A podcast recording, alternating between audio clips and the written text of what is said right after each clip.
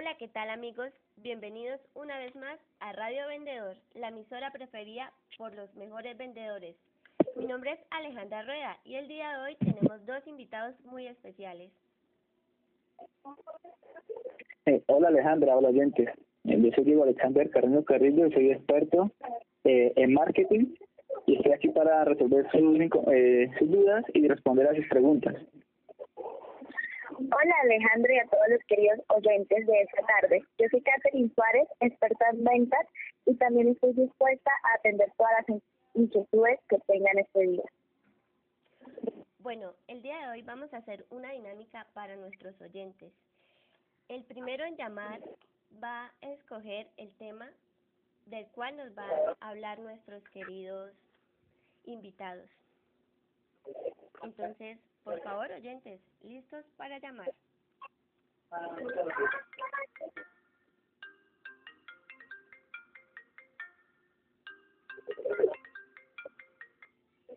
¿Aló?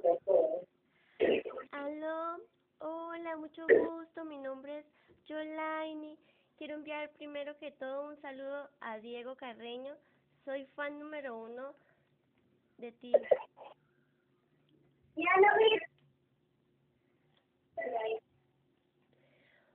Hola, Yoraini, ¿cómo estás? Eh, ¿Qué inquietud tienes o, qué pregunta me vas a hacer? Y gracias por lo de fan, muchas gracias. Bueno, el día de hoy me gustaría saber sobre los criterios de evaluación y los tipos que existen de criterios de evaluación. Bueno, Yolaini, muchas gracias por tu llamada. Por favor, no cuelgues y esté atenta para la siguiente información. Gracias. Según tengo entendido, eh, antes de hablar de criterios de evaluación, debemos tener en cuenta el término KPIs de ventas, ¿no? Los cuales son los indicadores que miden el rendimiento de la empresa en ventas, negocio o proyecto. Deben ser objetivos concretos o específicos, alcanzables, importantes para el objetivo estratégico general, medibles y enmarcados en un periodo de tiempo concreto. ¿No es así? Sí, claro, Alejandra. Ahora sí, criterios de evaluación. Eh, lo que sé es que el criterio a usar debe ser claro, conocido y aceptado por todo el equipo de ventas. También es recomendable combinar un esquema de evaluación que mide aspectos cualitativos y calidad de resultados para fijar el rendimiento de los vendedores ya que no se puede indisponer a unos de otros tan solo por su número de venta, ya que si el enfoque fuera puramente cuantitativo, se pierde la perspectiva total del negocio, ya que las ventas probablemente se estarían concentrando en determinadas personas clave del negocio o en la pura acción del mercado, donde los compradores compran más que en la empresa vendan sus productos. Y si el enfoque es basado netamente en calidad de resultados, lo más probable es que se pierda la perspectiva de los resultados del negocio. Ahora sí, querido Diego, ¿nos podrías explicar un poco más sobre los tipos de criterio de evaluación? Bueno, Alejandra, y también para responder la pregunta de la eh, es importante los criterios de evaluación por lo que estos eh, van a evaluar y van a controlar eh, a, la, a la fuerza de venta de cualquier compañía. Bueno, para ello existen factores eh, que son, redundancia, importantes evaluar, y uno es la evaluación cuantitativa. Esta evaluación cuantitativa mide, que se mide por cantidad, o sea, por números, ya, eh, ya sea por cosas que, que los vendedores realicen, el tipo, el tipo de clientes que cuáles están. Ejemplo también de la, de la evaluación cuantitativa eh, son los, los tipos de los datos la que realice esta cantidad de tiempo. Disculpa, Diego, disculpa. Eh, nuestros oyentes nos escriben que no te pueden escuchar muy bien. Bueno, eh, ya hablaré un poco más fuerte, ¿listo? Listo. La evaluación cuantitativa está en medir en cantidades o números. Bueno, eh, esta mide los tipos de clientes a los cuales se le realiza una venta. eh, también mide los, eh, a los clientes que se visitan, ya sea de forma eh, mensual o, esto ya lo determina la, la empresa, el, grupo de ventas de la empresa. Y bueno, también es importante la evaluación cuantitativa, ya que esto mide el, la productividad de los de la fuerza de ventas al momento de visitar a los clientes, cuánto lo visitan y con qué frecuencia lo visitan. Otro factor importante al momento de evaluar es evaluar los resultados. Evaluar los resultados, pues bueno, ya como todos saben, lo, lo que gestiona la empresa son sus clientes. Entonces, eh, es importante evaluar que lo, el número de clientes activos, el número de clientes nuevos, el total de ventas que, que se adquiera anual y también el número de órdenes a comprar por periodo de tiempo. Eh, de esto se encarga primeramente los el grupo de ventas, ya que ellos son los encargados eh, de poder adquirir nuevos clientes nuevos o poder mantener a los clientes que ya están activos. Y estos resultados se miden, eh, estos resultados se miden por la por la misma cantidad de clientes que existan en la empresa o que se añadan a la empresa. Pues que también es muy importante al momento de de evaluar a la fuerza de ventas o evaluar todo el, los vendedores es la evaluación con indicadores. Bueno, la, evaluación con indicadores es como un resultado combinado de evaluación de esfuerzos y de resultados. Ya como anteriormente eh, eh, les, les expuse, les dije sobre los resultados, en la evaluación de esfuerzos, pues más adelante se les explicará sobre el tema. Un ejemplo de la evaluación de indicadores está el número de ventas eh, generadas a cada cliente y el número de visitas que cada vendedor haya trabajado por día.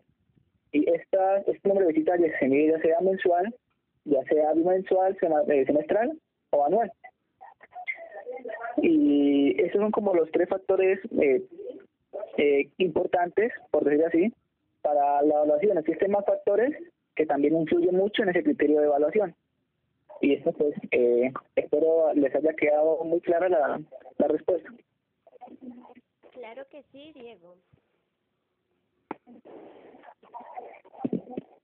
¿También existe la evaluación de resultados?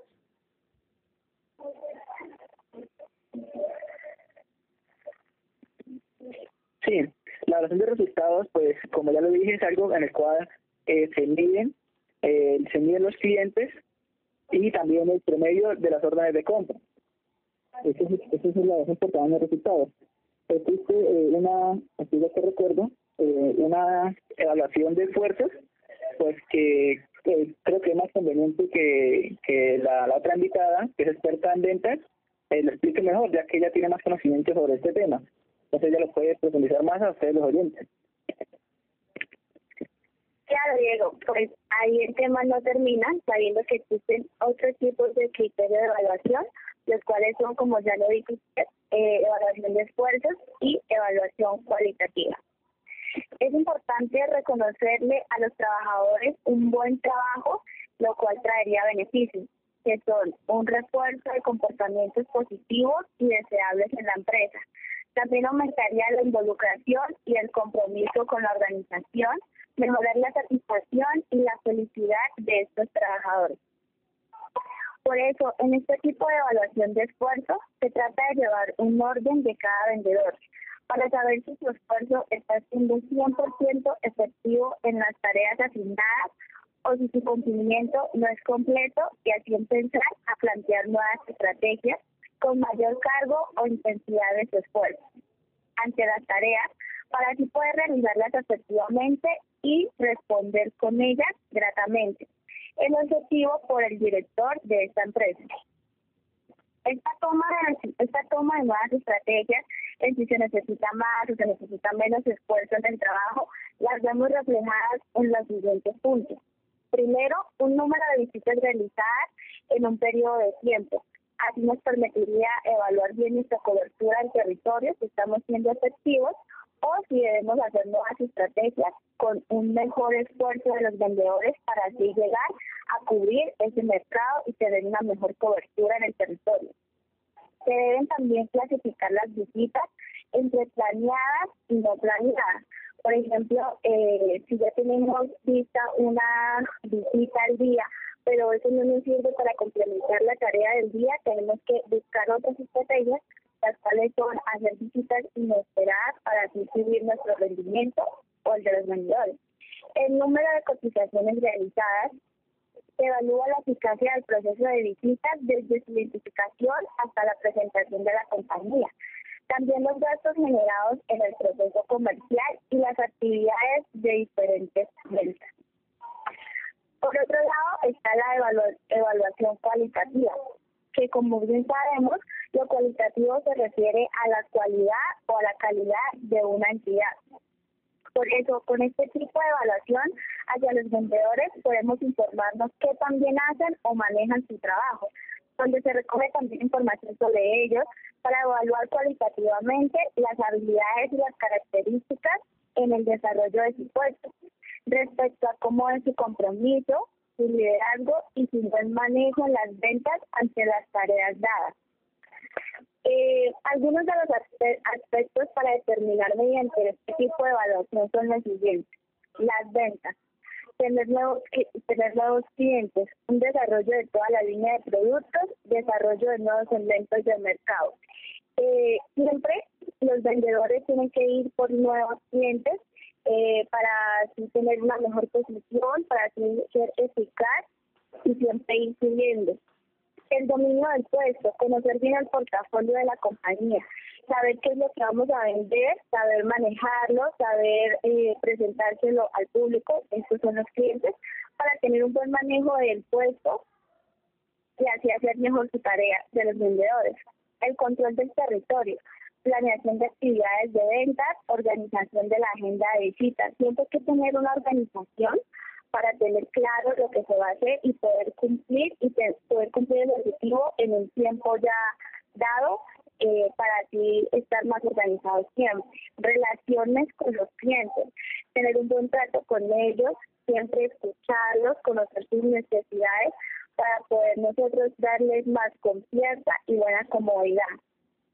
Cualidades personales, tener iniciativa ante estos clientes para una mejor venta, para hacerla un poco más eh, amable, más armónica, un buen liderazgo con nuestros eh, compañeros, con los clientes, una presentación personal siempre bien pulcra, limpio, un lenguaje usado con un buen léxico y un uso potencial de los recursos a esta disposición. Y ya finalizando eso, eh, pues nada, decirle a Yolaini que ojalá le haya quedado bien claro este tema y cualquier inquietud también nos puede volver a escribir. Gracias. Bueno, muchas gracias a, a nuestros invitados por participar el día de hoy. No sé si tengan algo más para agregar. Bueno, eh, es, es, importante que, que en todos los criterios de evaluación, en todas las mediciones que realizaremos, lo hagamos con más actividad y realmente lo hagamos más con la, con la mente que con el corazón. Y así, así tendremos resultados más efectivos y productivos. Yo puedo opinar que los criterios de evaluación eh, exige una evaluación de todos sus conocimientos teóricos, su capacidad de resolución de problemas, sus habilidades orales y sociales para tener una mejor comunicación hacer, hacer mejor la tarea de cada vendedor que tengamos en nuestra compañía. Bueno, siendo eso todo, nos despedimos con la frase de hoy de Seth Godin, no busques clientes para tus productos, busca productos para tus clientes. Muchas gracias a nuestros oyentes para por seguir conectados a nuestra emisora. No olviden, Radio Vendedor, la emisora preferida por los mejores vendedores. Muchas gracias y hasta luego. Hasta luego, un saludo para todos. Hasta luego.